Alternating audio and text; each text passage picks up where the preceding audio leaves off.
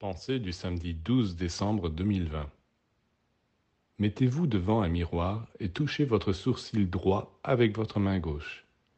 Dans la glace, vous verrez votre main droite toucher votre sourcil gauche.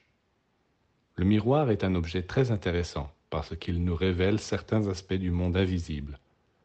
Par rapport au plan physique, les objets dans le plan astral sont vus inversés, comme dans un miroir. Les chiffres, les dates, tout est à l'envers. Tel fait de l'avenir se présente comme passé et inversement. C'est pourquoi le plan astral est le monde des illusions.